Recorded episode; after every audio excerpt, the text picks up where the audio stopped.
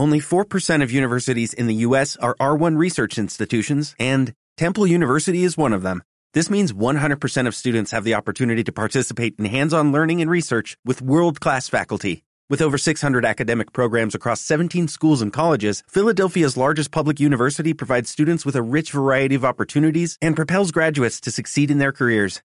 Temple University. Schedule a campus tour today at admissions.temple.edu/visit. Descubre, analiza, impulsa.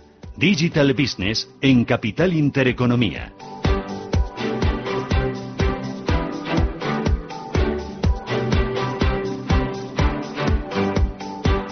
Digital Business en Radio Intereconomía, 11 y 23 minutos de la mañana. Luis Pérez Ureña, ¿qué tal? Buenos días. Muy buenos días, Susana. Bueno, temperaturas de verano. Sí. ¿Te das cuenta? Sí. Pero no bajes la guardia, que el fin de semana bajan ¿Ah, las sí? temperaturas. Sí, Bueno. sí, eso me temo. Mient- Mientras no llueva. Ya, ya. Eh, bueno, que llueva un poquito, pero por las noches, Sí, ¿no? eso. Que Yo digo, yo viene, soy como tú, viene que bien, llueve, que viene llueva, pero bien. por las noches. Pero qué gusto, tanta luz, tanta buff y con los niños. Enseguida Sí. sales antes, no tienes que andar con capas y con capas, ¿no? Bueno.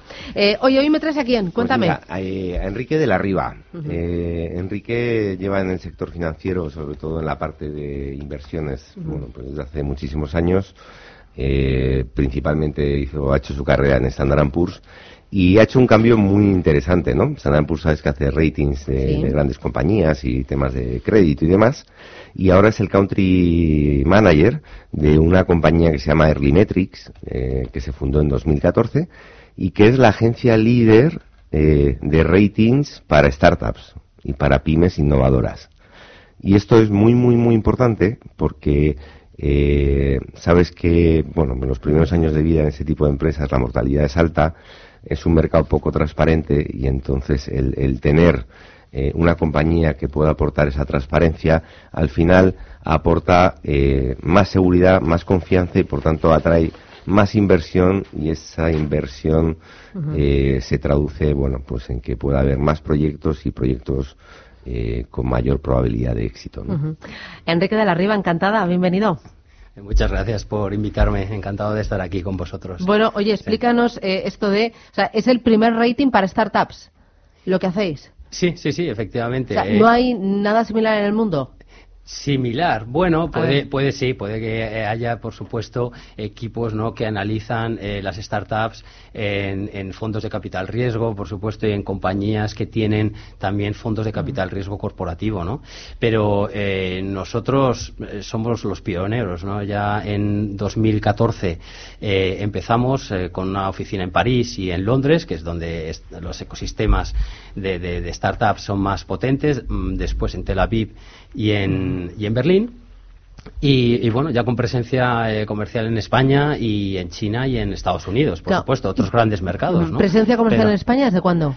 desde hace tres meses, ¿no? Ah. Eh, y realmente, pues como decía Luis, el- el- la idea es aportar transparencia, ¿no? A esa colaboración entre las startups y los y los corporates, ¿no? Eh, los corporates tienen la necesidad, pues, de, colaborar con ellas para, eh, pues, para innovar, ¿no? En sus eh, en sus propios eh, en su propio negocio eh, o crear nuevas líneas de negocio, pero bueno, tienen la preocupación de colaborar con una compañía, pues, que está en una fase de crecimiento muy temprana y luego, bueno, por otra parte está la startup que también quieren esa colaboración con las, con las compañías y, mm, y quieren tener visibilidad y un apoyo financiero, ¿no? Por lo tanto, nosotros llegamos ahí pues para, para tender ese puente, ¿no? Entre, entre la corporación y la startup y, bueno, y mitigar ese riesgo de, de, de que no crezca esa startup o que, o que no sea capaz ¿no? de, de validar su modelo de negocio. ¿no? En eso se concentra nuestro, nuestro análisis cualitativo, ¿no? sobre todo eso, en startups que están en early stage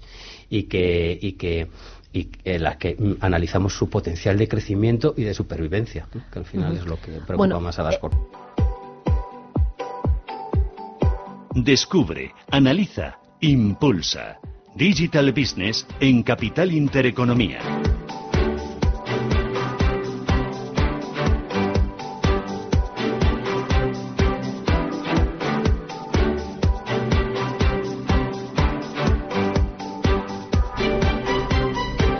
11 y 33, eh, Digital Business con eh, Luis Pérez Ureña y con Enrique de la Riva. Oye, me decías, Enrique, que, que es muy importante eh, destacar la metodología que utilizáis para paralizar esas, esas startups. Eh, háblame de esa metodología, ¿cómo lo hacéis? Sí, bueno, eh, la metodología eh, sobre todo se basa en métricas no financieras. ¿no?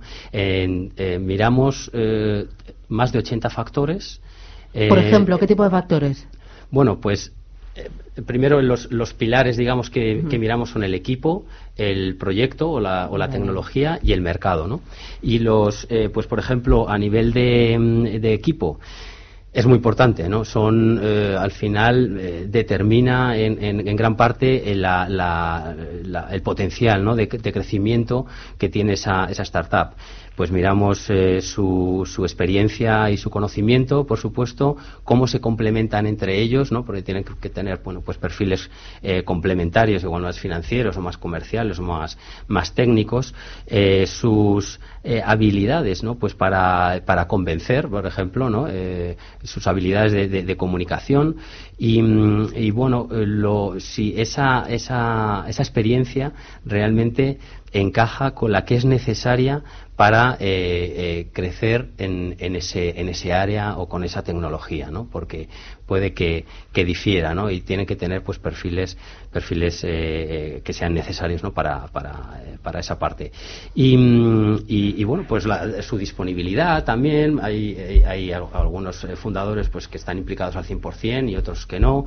También sus, su incentivo financiero. Algunos pues tienen más participación en el capital y otros menos. Incluso podemos llegar a predecir eh, la estabilidad de ese equipo, ¿no? Porque hay alguna startup pues que al final no es no tiene éxito porque parte de su equipo pues eh, se va eh, y, se va a un, a un proyecto diferente, ¿no? Entonces al final la, la startup eh, fracasa, ¿no? Entonces eh, ese ese análisis lo que está ayudando es a mitigar el riesgo de, de- de colaboración con esa startup que, que puede ser dependiendo de los modelos de innovación que tenga una, una compañía pues puede ser a nivel de colaboración o aceleración, ¿no? Ayudarlas a, a que crezcan dentro de, eh, con apoyo, ¿no? De, de- la compañía, hasta, pues bueno, eh, apoyarlas en un proof of concept o en un o en una, o en una inversión. Eh, hablabas del proyecto. Cuando hablas del proyecto, ¿a qué te refieres? El proyecto, bueno, realmente es el es el producto, Claro, es ¿no? el- es el eh, producto es el corazón, o, pero- o la, o la tecnología, ¿Pero ¿no? qué tenéis en cuenta del ¿Qué- proyecto? Pues la innovación, por ejemplo. ¿Qué nivel de innovación están trayendo eh, al, al mercado, no? Si es, un, es, es técnicamente es muy complejo o no es muy, com- eh, no es muy complejo, ¿no? O, o qué grado de madurez, ¿no? Tiene esa, esa tecnología. Mm, eh, la velocidad de ejecución, ¿no? De, que, de- que tienen eh, planeada, ¿no? Dentro de, de- de su negocio o la ambición internacional, es decir, ese, ese proyecto eh, se puede exportar a otros países o es eh, solo pues para el mercado local, ¿no?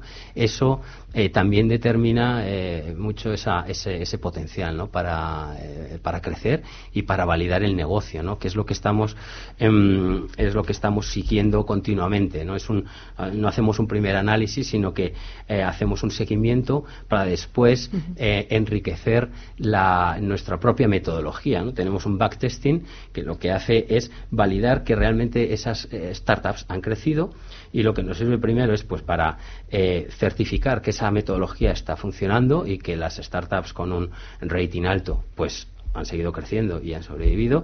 Y por otra parte pues también para em, retroalimentar la metodología y ajustarla ir ajustando el Eh, ir modelo, ajustando, y final ajustar el modelo claro eh, el Mm. test and learn, o sea, hay que testar y aprender. Sí. eh, Y seguramente, bueno, pues de los primeros modelos, cuando iniciasteis la actividad, eh, a la Sí. capacidad que tenéis ahora mismo y, y- y la. eh, y, y- y el- la aproximación tan buena Sí. que podéis tener ahora se ha basado seguramente en que hayáis ido Claro. incorporando matices y variables que o no están contempladas o están contempladas con pesos distintos o en sentido Sí. contrario, ¿no? Sí, es más inteligencia, ¿no? Que se añade al propio proceso de análisis, ¿no? Eh, no hablamos con los fundadores y les hacemos un, un formulario o les entrevistamos, ¿no? Realmente les retamos, ¿no? Y porque ya podemos comparar. Tenemos 2.500 startups eh, con rating y tenemos una base de datos de que, que ha superado ya las 16.000, ¿no? Por lo tanto, eh, nuestros analistas es el valor añadido que aportan, ¿no? Eh, y, que, y que, hace que mejore la eficiencia, ¿no? En esa colaboración con startups de las compañías. Están hablando con los fundadores y saben eh, en qué parámetros se mueven porque podemos comparar a niveles de tecnología o a nivel de madurez o incluso pues por geografía, ¿no? Entonces eh, eso es. Eh, eh, te iba a hacer varios matices. Bueno, oye, lo, primero, estamos hablando de Early Metrics, es ya una compañía con, más de 60 profesionales de un nivel de cualificación altísimo. muchos de vosotros, bueno, pues, vienes de, primeras compañías y de primeros puestos directivos en compañías como Standard Poor's o de fondos de capital riesgo o de, gente de banca de inversión, ¿no? O sea que son eh, es una compañía con un talento súper cualificado. En segundo lugar, eh, decías vuestra presencia en los principales hubs eh, de emprendimiento, Londres, París, Berlín, Tel Aviv. habéis abierto oficina comercial en Madrid, decías en, en, China y en Estados Unidos, que era donde os iba a preguntar, ¿no? O sea, ahí me faltaba realmente hay algo en, San Francisco o en Nueva York y, algo en Hong Kong o en Singapur, ¿no? Para acabar de tener bueno, ya llegará tiempo al tiempo, ¿no? No tiene que ser todo de golpe. Las vallas se tienen que superar de una en una, que es lo que le digo yo a mis hijos. De una en una porque si no te las tragas.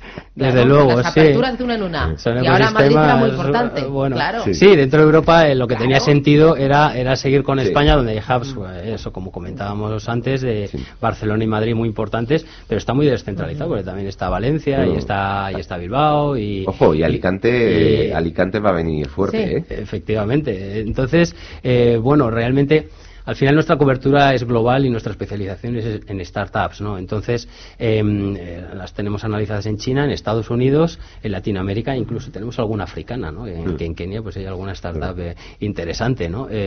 al final nuestros clientes son las corporaciones y los fondos de capital riesgo y ellos son un poco los que nos marcan qué startups o qué áreas o qué tecnologías son más relevantes para su, para su estrategia. ¿no? Entonces las, las, buscamos, las calificamos y se las presentamos. Y si ya las tienen en su cartera, pues las analizamos porque pues previo a un, a un POC o previo a una, a una adquisición. ¿no? Entonces ahí ya, eh, si tienen métricas financieras y ya están en late stage, pues entramos en un análisis financiero y, valoración.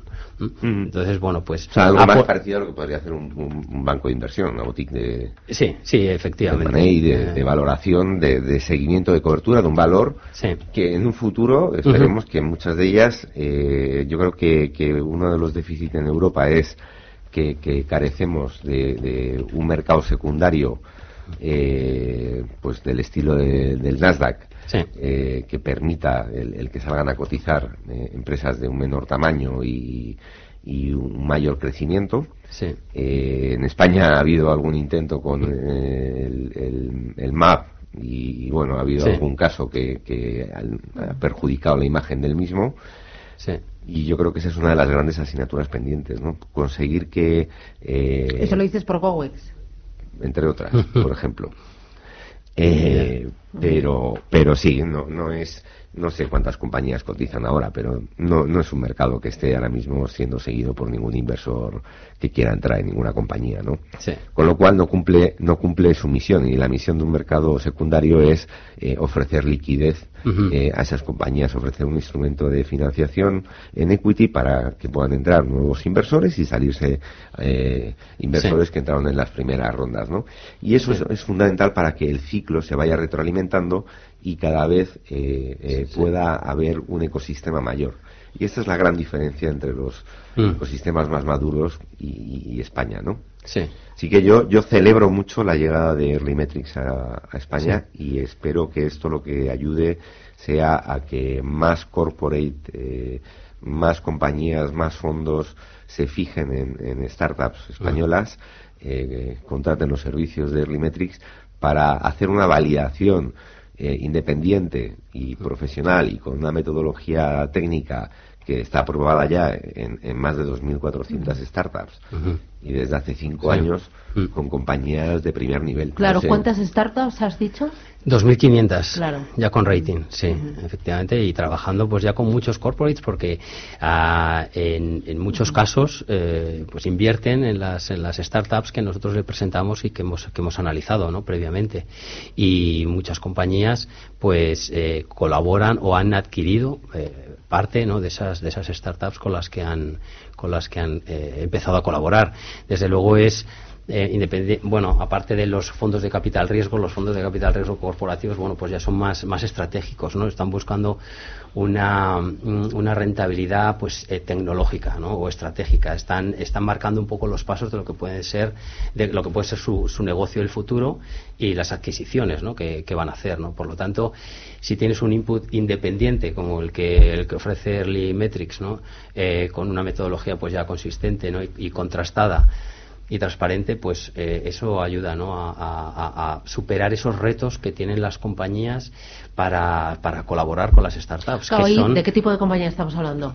Eh, bueno, pues eh, por, ejemplo Airbus, eh, eh, Barclays o Crédit Agricole, Siemens, mm, Aeropuertos de París o Air France o Lufthansa.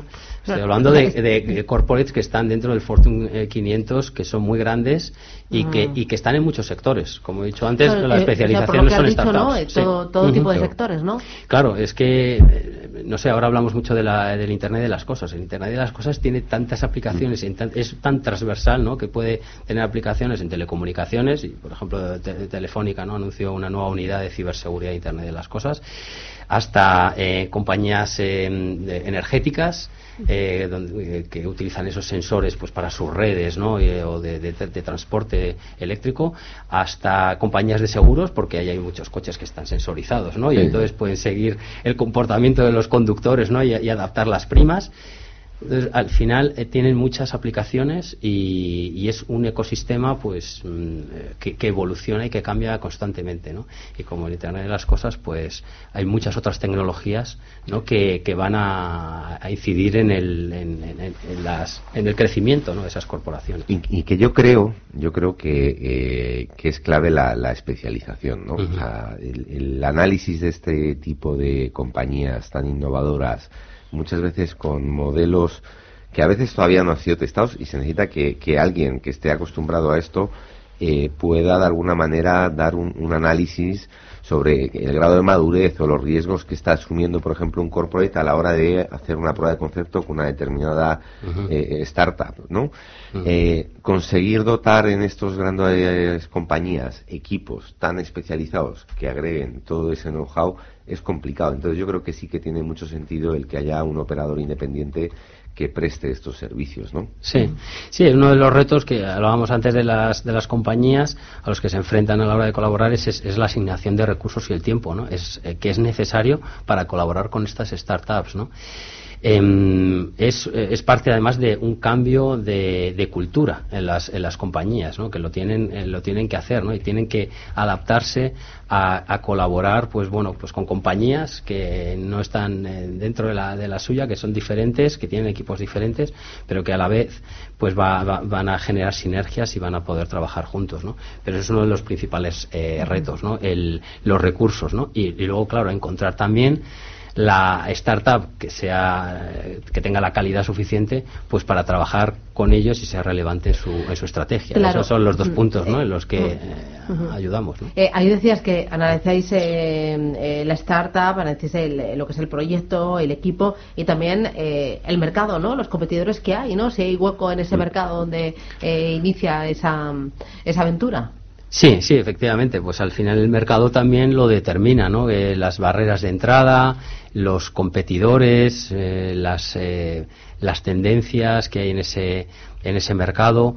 Bueno, también son muchos factores que, mm, que, bueno, pues, pues, pues, son, son los que van a determinar ¿no? que, la startup eh, pueda crecer y pueda, y pueda realmente validar su negocio y al final sea escalable, ¿no? que es una de las, de las prioridades que, tiene cualquier startup y de las que quiere cualquier inversor que colabore, es decir, que sea un negocio escalable. Claro, oye, eh, curiosidad, ¿es la startup la que os busca a vosotros o es la gran compañía, la gran corporación la que os busca a vosotros para decir, oye, quiero que a esta empresa me la deis el rating? ¿Eso cómo funciona? Sí, sí, sí, la, la segunda opción, es decir, es la compañía, nuestro cliente es la compañía compañía, la gran corporación. No, porque ve una oportunidad y no sabe si. Sí, sí, efectivamente. Porque, bueno, porque ya se han dado cuenta efectivamente que hay muchas eh, compañías que pueden impactar en su negocio y ha tomado la decisión pues pues bueno de, de, saber y de conocer no cuál es ese ecosistema de startups que van a impactar no entonces puede ser una etapa muy inicial en la que nosotros podemos ayudar a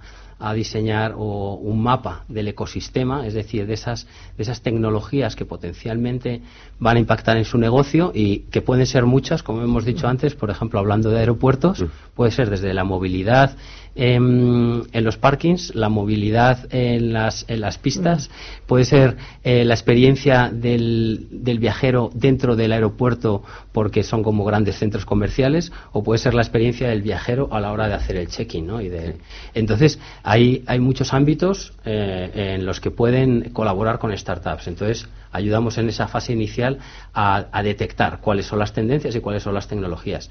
Y después podemos ayudar a eh, encontrar e identificar las startups que son las más relevantes y las que tienen mayor potencial de crecimiento y después ya analizarlas si van a entrar en una fase de POC o en una fase de, de inversión. Entonces, nuestro cliente es la compañía, nosotros acudimos a la startup porque nos lo pide la compañía. Y la startup pues está mm, dispuesta a compartir eh, información más allá de un pitch, una información más profunda o más confidencial, que es la que utilizamos nosotros, información privada, para analizarla, porque también tiene una, una propuesta de valor, que es que les estamos dando visibilidad con una gran corporación que está buscando startups en ese área y además también les damos un feedback muy importante porque estamos comparando con una, con una base de datos ya de 2.500 startups. Por lo tanto, lo estamos situando a nivel de tecnología y a nivel de, y a nivel de, sector. ¿no? ¿Cuál es su...? Eh, me decías que habías aterrizado aquí en España, habéis abierto oficina hace tres meses. ¿Qué expectativas tenéis para, para España? Bueno, pues eh, realmente ya como el quinto hub a nivel europeo, pues tenemos unas, eh, unas expectativas eh, muy ambiciosas, ¿no? Eh, queremos pues trabajar con esos también grandes corporates y bancos, ¿no? BVA, Santander o Sabadell o Caixa o en, en, corporates pues también la, la parte de utilities como pues Iberdrola o o Enagas o Naturgy. Bueno, Todas estas compañías ya tienen, por supuesto, eh, una, estrategia de innovación y en muchos casos, pues innovación, innovación abierta para colaborar con startups, inversión a través ya de fondos de inversión de capital riesgo y también intraemprendimiento, que esto conecta con lo de la cultura que decíamos antes. Es un cambio profundo que se quiere hacer a nivel de, eh, toda la compañía. Y estos programas de intraemprendimiento lo que hacen es generar o apoyar ideas de empleados de las compañías eh, que luego se pueden convertir en, en, y en ese caso concreto, en ese caso concreto cómo ayudáis por ejemplo a un corporate eh, que esté implantando un programa de intraemprendimiento eh, ¿qué, rol juega Earlymetrics en ese proceso? Aquí pues también aportamos nuestra metodología a la hora de, de, analizar esas ideas que están aportando los empleados que hablando de estas corporaciones pueden ser cientos y cientos de, al, al año, ¿no? Eh, entonces podemos mm, podemos eh, cualificarlas, ¿no? Podemos seleccionarlas y podemos, eh, claro, siempre hablando con la compañía, conociendo bien los criterios que, que, necesitan, ¿no? Pues para, para, seleccionarlo y a partir de ahí, bueno, pues hacemos un poco más eficiente a nivel de recursos, ¿no? Y a nivel de tiempo hacemos más eficiente ese proceso de selección, porque al final implica mucho trabajo también de, muchos empleados que, van a estar eh, no solo ya aportando ideas, sino trabajando en una nueva idea eh, que, que apoya su, su propia compañía ¿no? y las implicaciones que tiene eso ¿no? a nivel, de, a nivel de, recursos humanos, a nivel de... Sí, no, incluso a nivel eh, organizativo. ¿no? O sea, yo creo que el que haya una figura externa e independiente eh, en muchos programas de intraemprendimiento lo que puede ayudar y puede permitir es justamente eh, de alguna manera mantener eh, lo más también eh, preservar al máximo posible eh, esos proyectos Sí. para evitar que caigan bueno pues en los procesos típicos y los Sí. procesos burocráticos de, de las propias estas grandes compañías no que acaban matando Sí, sí, sí. iniciativas eh, nuevas innovadoras Es ¿no? gestión de talento, claro. Es, es además mantener ese talento dentro de la oficina eh, y dentro de la, de la compañía, ¿no? Eh, porque son los que trabajan en el día a día, ¿no? En esas operaciones y en esas tecnologías. Entonces, ¿quién Aquí mejor, no? Que alguien que trabaja en... vuestro mayor sponsor tendrá que ser el, el máximo la máxima ejecutiva de, de la compañía no Sí, O- bueno, ya ahí, eh, eh, sí, eh, bueno, trabajamos a, a diferentes niveles en, en las compañías. Pueden ser departamentos de innovación o de transformación digital. En algunos pueden ser ya mm, unidades de negocio específicas, que pueden ser gestión de, de riesgos, o eh, pueden ser las unidades de compra, el procurement, porque en algún caso pues también son los que toman Sí. las decisiones, ¿no? De, de, llegar a acuerdos con, con proveedores como, como nosotros y departamentos incluso de, de Money, ¿no? En los que ya hay, hay decisiones de, de inversión importantes, ¿no? O sea que, pero sí, efectivamente todo está ya relacionado pues con la, la- la dirección financiera y con la y con la propia estrategia de, de- de la compañía alto nivel, claro, sí. Enrique de la Riva, eh, muchas gracias por venir hasta aquí y contarnos eh, bueno este desembarco aquí en España, en lo que hacéis y, y bueno, eh, es algo totalmente novedoso que no hemos escuchado aquí. Eh, enhorabuena y nada, seguir trabajando y calificando, ¿no? Sí. Eh, eh, Sí, ¿Le ponéis rating así como doble ma- mayúscula, triple A, menos o eso cómo No, lo hacéis? es, es numérico, Ah. es de 0 a 100 y va por cuartiles, entonces sí, sí, eso, Vale. así es, funciona Vale. por- Pues nada, Muchas Enrique, gracias, encantado de estar aquí Gracias, un y- placer. Gracias. Gracias. Luis, eh, bien. gracias y hasta dentro de un par de lunes. Muy un abrazo, bien, Susana. cuídate. Adiós, gracias bye, hasta bye. luego